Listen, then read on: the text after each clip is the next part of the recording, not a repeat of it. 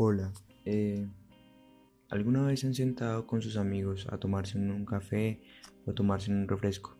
Y es cuando salen unas charlas muy entretenidas, a veces de algunos temas que normalmente uno no tiende a hablar, o cuando está con un grupo que no conoce, sino tú lo haces comúnmente es con las personas con las que has creado vínculos y con las que has compartido ciertas experiencias. Uno de esos es, ¿qué pasa después de la muerte? ¿Qué sucede? Todos alguna vez nos hemos hecho esta pregunta. ¿Y por qué no la hacemos? Porque en realidad desconocemos lo que sucede después de la muerte. Y ese es nuestro mayor miedo. ¿Qué pasará conmigo? ¿A dónde iré? Si nos ponemos a investigar cómo perciben la muerte las diferentes culturas que han vivido y que aún permanecen en este mundo terrenal, nos damos cuenta que todos tenían una simbología o significación muy distinta a este suceso. Sin ir muy lejos, nos podemos dirigir a México. Ellos ven la muerte como una celebración y por eso cada año tienden a hacer su fiesta nacional que es el Día de los Muertos. Ellos perciben como la muerte una forma en donde le agradecen a esas personas por las enseñanzas, por todo el conocimiento que les dieron cuando estaban vivos, pero también es una forma de demostrarles que no los olvidan.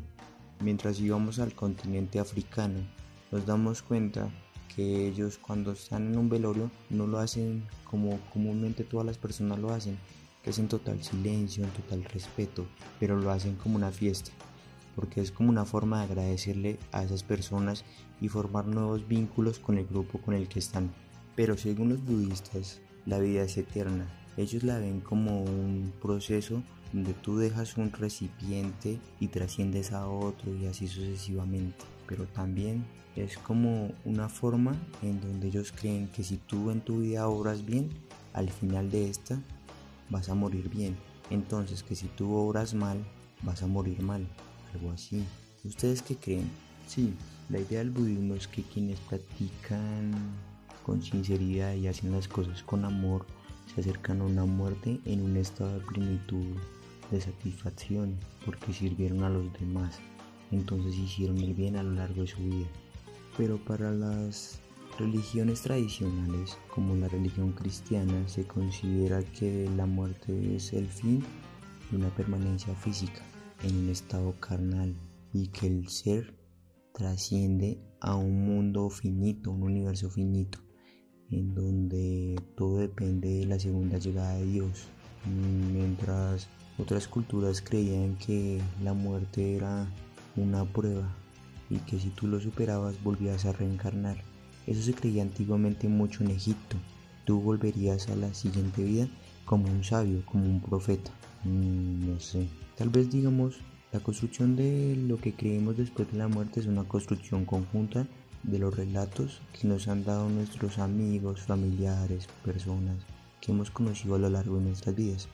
No les ha sucedido que digamos, hay momentos donde ustedes creen que se hay una reencarnación y hay momentos donde ustedes creen que cuando mueran la vida se va a acabar y ya, no va a haber como un retorno, pero si hay retorno, porque no les ha sucedido que a veces ustedes van a un lugar que puede ser la primera vez que van, pero ustedes dicen yo ya estuve en este lugar, eso que se llaman son déjà vus de nuestras vidas pasadas, de vidas donde fuimos a esos lugares o donde fuimos otras personas, nos han preguntado que tal vez cuando en realidad estamos muriendo y supuestamente vemos la luz del túnel, en realidad estamos viendo la luz de la siguiente vida y que por eso cuando reencarnamos o cuando volvemos a la vida lloramos porque deseamos volver a esa vida que dejamos en el pasado y por eso es que cuando somos bebés y acabamos de nacer lloramos.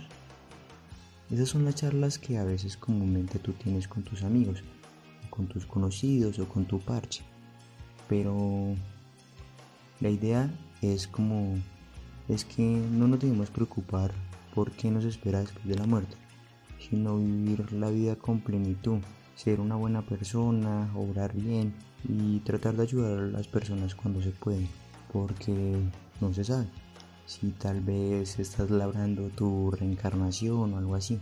Lo más importante es que tú seas una buena persona y que cuando llegue ese momento donde tú sepas que te estás acercando a tu muerte, sientas que lo has dado todo, y que no te arrepientes de nada, sino en cambio te sientes a gusto por tu vida, porque esa es la meta, vivir una buena vida. La idea de este podcast es no cuestionar tu creencia religiosa o la idea de la muerte que tienes, sino en cambio es aportarte como las diferentes visiones que tienen las personas a lo largo del mundo o en diferentes lugares de este y que cada una eh, percibe muy distinto este suceso. Pero lo que tenemos en común es que tarde o temprano todos tendremos que afrontar este suceso llamado muerte y recuerden compartir este podcast con sus amigos o con su parche y que nos sigan en redes sociales